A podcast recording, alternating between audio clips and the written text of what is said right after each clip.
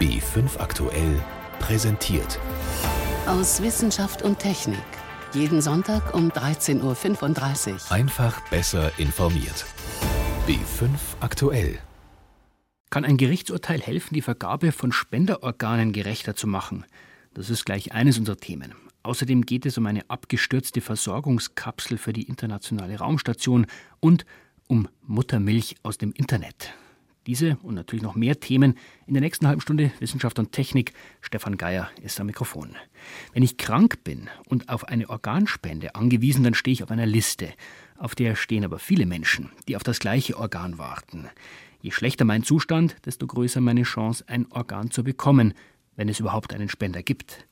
Der Arzt aus Göttingen, der seine Patienten auf dieser Liste mit manipulierten Daten nach oben geschoben hat, der ist Mitte der Woche freigesprochen worden. Man konnte ihm nicht nachweisen, dass durch sein Fehlverhalten Menschen zu Tode gekommen sind. Ich will es einordnen, was das für die Zukunft der Organspende bedeutet mit Jan Tuczynski. Sie haben diesen Prozess von Anfang an verfolgt, Frau Tuczynski. Die Manipulationen sind nachgewiesen, auch moralisch bedenklich, sagt der Richter, aber sie sind eben nicht strafbar. Heißt das, der Arzt kommt im Endeffekt ungeschoren davon? Es ist so ein bisschen unbefriedigend für uns juristische Laien. Das geht mir auch so. Es ist aber in der Tat so, diese ganzen Manipulationsvorwürfe reichen in die Zeit zwischen 2008 und 2011. Mhm. Und damals war so ein Verstoß gegen diese Richtlinie eine reine Ordnungswidrigkeit und konnte also strafrechtlich nicht weiter geahndet werden. Interessant ist die Frage, ob dieser Chirurg standesrechtliche Konsequenzen zu befürchten hat. Also im Klartext wird ihm die Zulassung, die Approbation entzogen. Das können nur die Landesaufsichtsbehörden machen machen. Das wäre dann in Niedersachsen angesiedelt in dem Fall, aber das steht noch aus. Sie haben von Richtlinien gesprochen. Wir haben im Endeffekt zwei Töpfe zu unterscheiden. Auf der einen Seite haben wir das Strafrecht und auf der anderen Seite haben wir die Richtlinien der Bundesärztekammer. Wie sind die verquickt?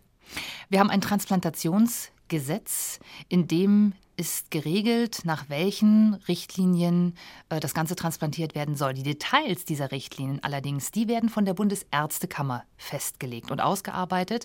Und im Jahr 2013 ist eben dieses Transplantationsgesetz überarbeitet worden, erneuert worden. Und seitdem ist dort eben festgelegt, wer sich nicht an die Richtlinien hält, der muss befürchten, dass er mit beispielsweise einer Freiheitsstrafe bis zu zwei Jahren oder auch mit einer Geldstrafe belegt wird. Das heißt, als Arzt, wenn ich mich nicht an die Richtlinien halte, was in diesem Fall eben passiert ist, dann muss ich jetzt mit strafrechtlichen Konsequenzen rechnen. Vorher war das nicht so. Ganz genau. Ein Urteil würde heute, wenn diese Verstöße nicht so weit zurücklägen, würde heute anders aussehen.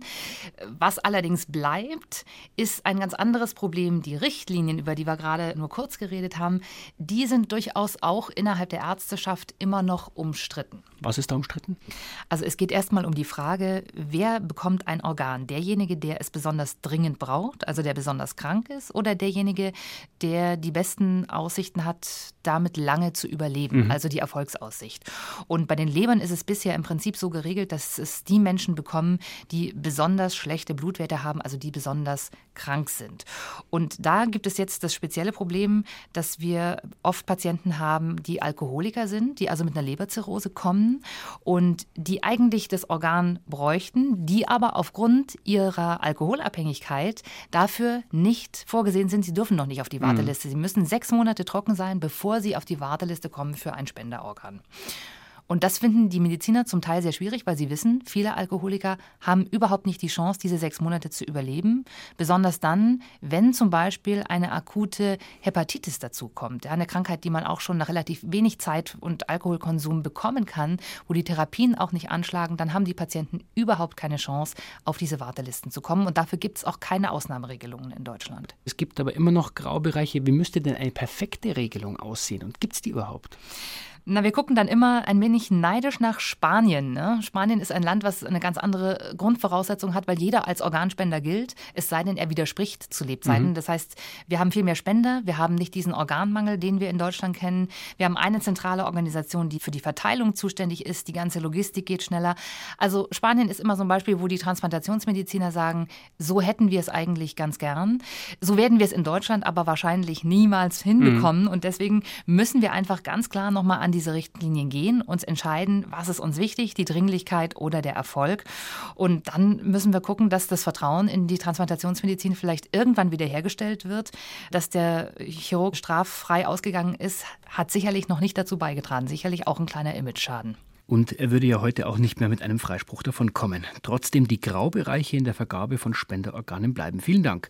Jan Toczynski war das mit diesen Informationen. Sehr gerne. Und jetzt zu ganz grundsätzlichen Bedürfnissen. Muttermilch ist das Beste fürs Baby. Das bekommt jede junge Mutter zu hören, im Krankenhaus, von der Hebamme, vom Kinderarzt. Ein gestilltes Kind bekommt starke Abwehrkräfte, gutes Immunsystem und wenig Allergien.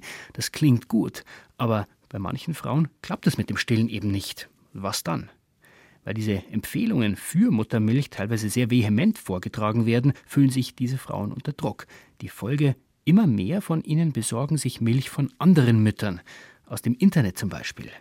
Amerikanische Forscher haben die Muttermilch, die im Netz angeboten wird, getestet und die Ergebnisse sind besorgniserregend, wie Lisa Weiß berichtet. Mit Muttermilch lässt sich gut Geld verdienen. Auf US-amerikanischen Internetseiten kosten 30 Milliliter etwa 1 bis 3 Dollar. Damit ist menschliche Milch etwa 100 Mal teurer als Kuhmilch. Anreiz genug für die Verkäufer, die Frauenmilch mit Kuhmilch zu strecken. Wissenschaftler um Jesse Quick vom National Children's Hospital in Columbus, Ohio, kauften daher anonym 100 Muttermilchrationen übers Internet und untersuchten die Proben im Labor.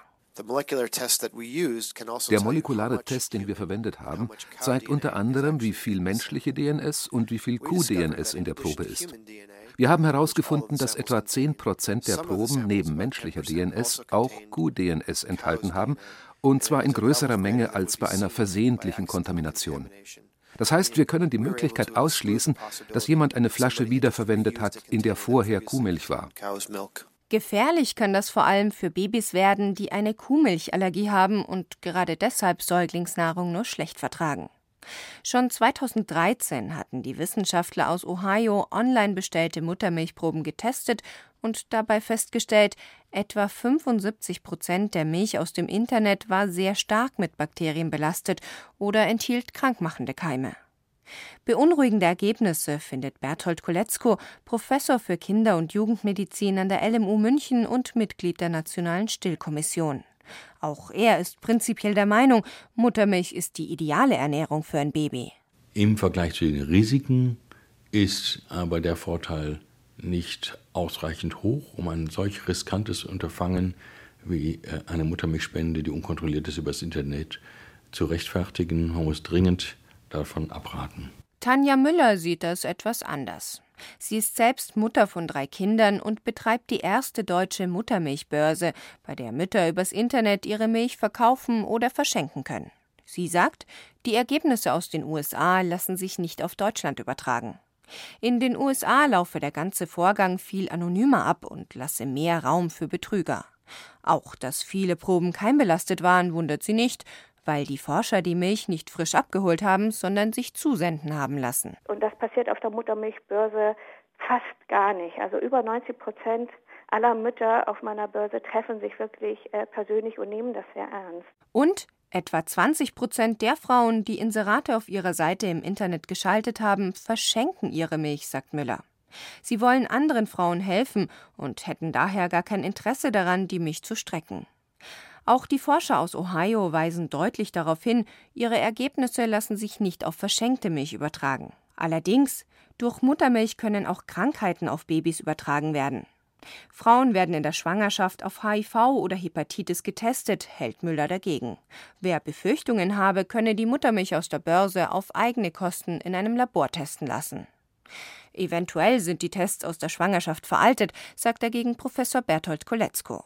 Für ihn ist klar, Muttermilch von fremden Müttern, das ist nur dann empfehlenswert, wenn die Milch aus einer Frauenmilchbank kommt, wo die Spenderinnen und ihre Milch genau kontrolliert werden und die Milch pasteurisiert wird. Doch in Deutschland gibt es nur wenige solche Einrichtungen an den Kliniken. Momentan bekommen nur sehr unreife Frühchen, die Säuglingsnahrung nicht vertragen, Spendermuttermilch. Alles andere würde teuer für die Kliniken werden, sagt Koletzko. Durch die ganzen Tests müssen die Frauenmilchbanken für einen Liter Muttermilch insgesamt 100 bis 150 Euro aufwenden. Man muss ja auch bedenken, dass man das Stillen durch eine Muttermilchspende nicht nachahmen kann. Die Antikörper, die in der Muttermilch sind, die das Neugeborene gegen pathogene Bakterien schützen, sind ja ganz spezifisch gerichtet gegen die Erreger, die die Schleimhäute der stillenden Frau besiedeln. Im Internet Muttermilch von anderen Müttern bestellen, davon sollte man lieber die Finger lassen. Ein Beitrag von Lisa Weiß. Und jetzt gehen wir ein ganzes Stockwerk höher, nämlich ins All. Eineinhalb Wochen lang ist über unseren Köpfen alle 90 Minuten ein riesiger Brocken vorbeigeflogen. Eine Versorgungskapsel für die internationale Raumstation ISS. Progress heißt dieses russische Modul. Fortschritt eigentlich. Oder besser gesagt, hat es geheißen, denn sie ist abgestürzt. Die zweieinhalb Tonnen Nachschub sind nie auf der Raumstation angekommen. Wenige Minuten nach dem Start, vor letzte Woche, hat die russische Raumfahrtbehörde die Kontrolle über diese Kapsel verloren. Die Folge, sie ist viele Tage lang unkontrolliert um die Erde geflogen, hat sich immer weiter angenähert und ist dann in der Nacht zum Freitag schließlich in der Atmosphäre verglüht über dem Pazifik.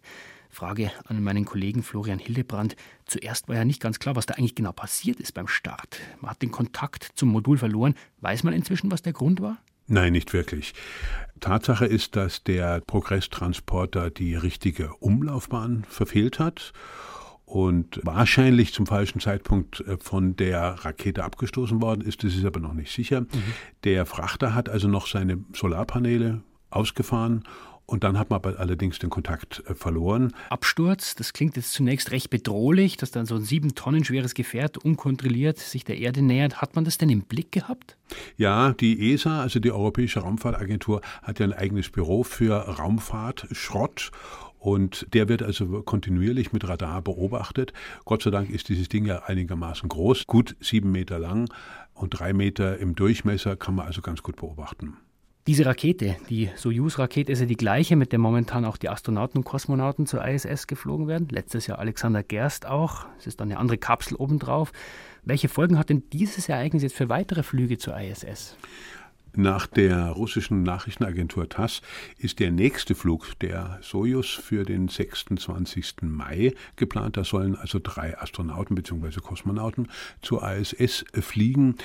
Dieser Flug könnte verschoben werden, denn die Russen wollen natürlich erstmal Untersuchungen machen, um genau nachzuschauen, was da eigentlich passiert ist. Die Mannschaft, wie gesagt, fliegt eben mit der gleichen Rakete zur ISS, wie eben dieser Progress-Raumfrachter hat. Es gibt aber momentan wenig Alternativen zum russischen Transport. Für Material ja, da gibt es Alternativen. Für die Astronauten nein. Die Astronauten müssen mit der Soyuz fliegen. Beim Material sieht es so aus: es gibt einen japanischen Raumfrachter, der fliegt allerdings sehr selten. Es gab einen europäischen amerikanischen Raumfrachter ATV, der fliegt leider gar nicht mehr. Und es gibt zwei amerikanische Privatfirmen, die dorthin fliegen, das zwei, dreimal gemacht haben. Und genau da liegt natürlich dann der Knackpunkt. Die haben noch nicht genügend Übung und deswegen ist da also immer wieder mal mit irgendwelchen Malheurs zu rechnen. Bei den Russen sieht so aus, die Sojus, die also nach wie vor das Arbeitspferd ist und den man also auch den VW-Käfer der Raumfahrt nennt, 50 Jahre alt, ist äh, sehr zuverlässig, aber gelegentlich passiert halt immer noch was. Gerade mit der dritten, mit der obersten Raketenstufe kann immer noch mal was passieren. Das heißt, Florian Hildebrand, momentan Ihr Fazit. Welche Folgen hat dieser Ausrutscher jetzt für die russische Raumfahrt und damit für die allgemeine Raumfahrt? Die Russen müssen natürlich jetzt mal schauen, was war die Ursache für dieses Malheur mit dem Progress-Raumfrachter. Aber weitere Folgen hat es eigentlich eher nicht, denn man ist eben einfach auf die russische Rakete im Augenblick angewiesen für den Astronautentransport. Die drei Kosmonauten, die im Augenblick auf der ISS sind, müssen allerdings auf ein Festessen verzichten, das in dem Raumtransporter gewesen ist. Dieses Festessen hätten sie bekommen sollen anlässlich der 70. Wiederkehr des Sieges der sowjetischen Armee über Nazi-Deutschland 1945. Aber das Festessen ist auch in der Atmosphäre verglüht. Vielen Dank, Florian Hildebrand, für diese Informationen zur russischen Versorgungskapsel, die am Freitagmorgen abgestürzt ist. Gerne. Auch beim nächsten Thema wird geflogen, allerdings nicht im All, sondern auf der Erde. Man sieht sie ja immer öfter, Drohnen, kleine Flugobjekte mit mehreren Rotoren, korrekt ausgedrückt heißen die Multikopter. Die sind auf der einen Seite Spielzeug und die billigsten sind schon für 30 Euro zu haben, aber sie können noch mehr. Kaum ein Film ohne Drohnenaufnahmen aus der Luft. Manche Firmen wollen in Zukunft sogar Pakete damit ausliefern. Das ist noch Vision. Wesentlich konkreter ist der Plan, Drohnen in der Landwirtschaft einzusetzen. Denn Forscher sind überzeugt, man kann den Einsatz von Pflanzenschutzmitteln mit Hilfe von Drohnen deutlich reduzieren. Am Bundesforschungsinstitut für Kulturpflanzen in Braunschweig wird das jetzt auf einem Versuchsfeld getestet und Carmen Wojcik war dabei. Henning Nordmeier durchstreift zu Fuß ein Versuchsfeld auf dem Gelände des Bundesforschungsinstituts in Braunschweig. Er bückt sich hier und da und schaut sich das Wachstum der Pflanzen ganz genau an. Was Sie hier sehen, ist das Winterweizen. Zwischen dem Winterweizen äh, stehen verschiedene Unkräuter, Taubnessel, Ehrenpreis. Das blüht blau. Hier haben wir etwas, das blüht klein und weiß. Das Unkraut würde jetzt das Wachstum der Weizenpflanzen stören durch Licht, Nährstoff und Wasserkonkurrenz. Ganz eindeutig Unkräuter, die müssen weg. Konventionelle Landwirte würden da bestimmt auch ganz schnell zur Pflanzenspritze greifen. Aber Henning Nordmeier nicht. Er hat stattdessen eine Flugdrohne mitgebracht. Ja, das ist ein Gerät mit sechs Rotoren. Unter dieser Flugdrohne ist eine Kamera installiert. Mit dieser Kamera wollen wir dann Fotos machen von den Versuchsflächen. Wir fliegen in einer Höhe von äh, fünf oder zehn Metern und werden dann die Versuchsfläche systematisch abfliegen. Naja, genau, ich sehe diese Kamera hier auch. Das ist ein richtiger kleiner Fotoapparat. Und der Forscher stellt diese Drohne jetzt auf den Boden und startet und steuert sie mit einer Fernbedienung in seiner Hand. Die Drohne hebt ab und steigt schnell hoch in die Luft. Die Drohne ist mit einem äh, Autopiloten ausgestattet, sodass die Drohne eine vorgegebene Flugstrecke automatisch GPS gesteuert abfliegen kann. Aha, also die Drohne schwebt Bahn für Bahn über den Acker. Auf die Bilder bin ich auch schon ganz gespannt. Die werden allerdings erst später am Computer ausgewertet. Nordmeier und sein Team am Julius-Kühn-Institut entwickeln dazu eine spezielle Auswertungssoftware, mit der Unkräuter wie Kamille, Disteln oder Gräser automatisch erkannt und von den Kulturpflanzen, wie hier jetzt auch der Winterweizen, Gerste oder Mais, unterschieden werden können. Heute wollen wir zunächst mal testen, wie zuverlässig die Software eine bestimmte Unkrautart erkennen kann. Heute wollen wir uns mit der Kamille beschäftigen. Es ist das Ziel für den Landwirt, eine Unkrautkarte zu erstellen. Aus diesen Unkrautkarten soll dann ein Spritzplan erstellt werden, eine Spritzkarte also. Und später kann man sich vorstellen, dass der Landwirt einen Dienstleister beauftragt, der die Fotos für ihn erstellt und die Spritze kann dann automatisch das Feld GPS gesteuert abfahren und die Abspritzung ja gezielter durchführen. Das ist praktisch, erleichtert dem Landwirt im Grunde die Arbeit und vor allem ist es gut für die Umwelt, weil er ja weniger spritzen muss. Schauen wir noch mal zur Drohne. Wo ist sie gerade? Ja, wir sehen sie dort äh, hinten. Sie fliegt ja in äh, 10 Meter Höhe. Die Drohne fliegt jetzt auch direkt auf uns zu und ich glaube, sie ist auch jetzt schon auf der anderen Seite des Feldes fast angekommen müsste also beinahe fertig sein. Er landet die Drohne, sie setzt ganz sanft auf den Boden auf. Ja, wir werden jetzt mal die Software starten. Wir sehen also hier die Kamillepflanzen, die erkannt wurden, die sind markiert. Durch rote Quadrate. Ja, aber wir sehen natürlich auch daneben Kamillepflanzen, die nicht erkannt wurden. Unsere Erkennungsrate liegt im Moment noch relativ niedrig, bei unter 50 Prozent. Das heißt also, wir müssen unsere Software noch weiterentwickeln, noch weiter perfektionieren, um die Erkennungsrate, die wir anstreben, also die 90 Prozent, zu erreichen. Und dann könnte die Drohne Landwirten helfen zu erkennen, wann Pflanzenschutzmittel gebraucht werden und wann nicht. Nächstes Thema. Ich gehe zum Kochen in die Küche. Manche Wissenschaftler gehen dazu ins Labor. Sie beschäftigen sich nämlich mit Rezepten. Eines der interessantesten, wie ist eigentlich das Leben, so wie wir es kennen, entstanden? Einige der Zutaten sind ja klar, Wasser braucht man und Energie, es müssen ja chemische Reaktionen ablaufen, aber ist das Leben jetzt aus dem All auf die Erde gekommen oder ist es hier bei uns entstanden? Für jede Variante gibt es Hinweise. Zwei Gruppen aus Deutschland haben jetzt ganz neue Rezepte oder wie es bei den Forschern heißt, Theorien vorgestellt. Renate L. Damit Leben entstehen kann, müssen viele Hürden überwunden werden. Eine davon ist ganz simpel.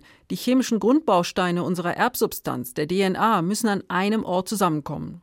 Und dann müssen dort die passenden Bedingungen herrschen, damit diese Bausteine miteinander reagieren können. Aber wo könnte das passiert sein? Eine beliebte These besagt irgendwo in den Weiten des Weltalls. Aber Dieter Braun, Professor für Biophysik an der Universität München, meint, der passende Ort liegt viel näher. Feine Poren in vulkanischem Gestein im Meer erfüllen alle nötigen Bedingungen. Es reicht nicht, dass ich eine Suppe habe und in der umrühre. Ich muss die immer antreiben. Der Antrieb bei uns ist im Temperaturunterschied. Es hat sich jetzt gezeigt, dass der Temperaturunterschied viele Aufgaben gleichzeitig lösen kann. Also der, unser Ort ist ein Nichtgleichgewichtssystem. Die Gesteinspore wird an einem Ende vom Vulkan geheizt, zum anderen Ende hin wird sie immer kühler. Dieses Ungleichgewicht hält Moleküle und chemische Reaktionen auf Trab. Und sie hat noch einen ganz entscheidenden Effekt, das zeigen Laborexperimente. Bisher war die Evolutionsszenarien immer drauf limitiert, dass sie keine Komplexität aufbauen konnten, weil die kurzen Moleküle sich immer durchgesetzt haben. Das Spannende daran ist, dass wenn ich ein längeres Molekül habe, kann ich sehr viel mehr Informationen abspeichern. Und unsere Pore setzen sich erstaunlicherweise die langen, komplexen Moleküle durch, obwohl die eigentlich länger Zeit brauchen, um sich zu vervielfältigen. Und die informationsreichen, langen, komplexen Moleküle, das sind die, aus denen erstes primitives Leben entstehen konnte. Bisher hat Braun bei den Laborexperimenten ein bisschen getrickst und ein Enzym mitspielen lassen, so wie in heutigen Organismen. In der nächsten Stufe will er versuchen, ohne diese Hilfe zu ersten Biomolekülen zu kommen. Ob sowas wirklich in Vulkangestein passiert ist, lässt sich heute nicht mehr nachweisen, aber es ist eine interessante These. Auch Ulrich Schreiber, Geologieprofessor an der Universität Duisburg-Essen, nimmt an, dass erstes Leben tatsächlich auf der Erde entstanden ist und nicht im All. Er hält Hydrothermalquellen, also heiße Quellen, für den passenden Ort. Und es gibt an einigen Stellen auf der Erde auch heute noch Minerale, die sich vor drei Milliarden Jahren in solchen Quellen gebildet haben. Wir haben gesagt, in diesen Mineralen könnten Einschlüsse drin sein, die die Chemie von damals eingeschlossen haben. Und das haben wir postuliert. Wir sind nach Australien geflogen, haben dort Proben gesammelt und es war eine ganz große Sensation. Wir haben eine Fülle von organischer Chemie in solchen Mineralen, hauptsächlich im Quarz, gefunden, die in diesen hydrothermalen Gangspalten gebildet wurden. Winzige Zeitkapseln also, die einen Blick in die Frühzeit der Erde erlauben. Auch bei dieser Theorie liefert Hitze aus dem Erdinneren die Energie und die Grundbausteine kommen zunächst im Wasser zusammen. Entscheidend ist aber, dass in den heißen Quellen auch Kohlendioxid aus der Tiefe aufsteigt, und zwar nicht als normales Gas, sondern als sogenanntes überkritisches CO2. Und dieses CO2 ist so ein Mittelding zwischen Flüssigkeit und Gas, das wie ein organisches Lösungsmittel funktioniert. Und das ist ein wunderschönes Taxi für Moleküle. Das steigt also auf wie die Bläschen im Aquarium und nimmt alles, was sich schon an Molekülen gebildet hat, mit. Und das Interessante ist, dass diese Bläschen sich dann sammeln in Taschen an Vorsprüngen, die in großer Anzahl auf dem Weg zur Oberfläche existieren. Tief in der Erdkruste unter hohem Druck wirkt jede dieser Taschen wie ein Schnellkochtopf für chemische Reaktionen, in der sogar Vorstufen von Zellen entstehen. Und daraus entwickelten sich im Lauf von Jahrmillionen erste primitive Einzeller, in denen die chemischen Reaktionen unter lebensfreundlichen Bedingungen ablaufen. Und schwupps hat man den Ursprung des Lebens, wenn es denn wirklich so abgelaufen ist. Renate L. über neue Theorien zur Entstehung des Lebens. Und mit diesen Einblicken geht aus Wissenschaft und Technik für heute zu Ende. Am Mikrofon war Stefan Geier.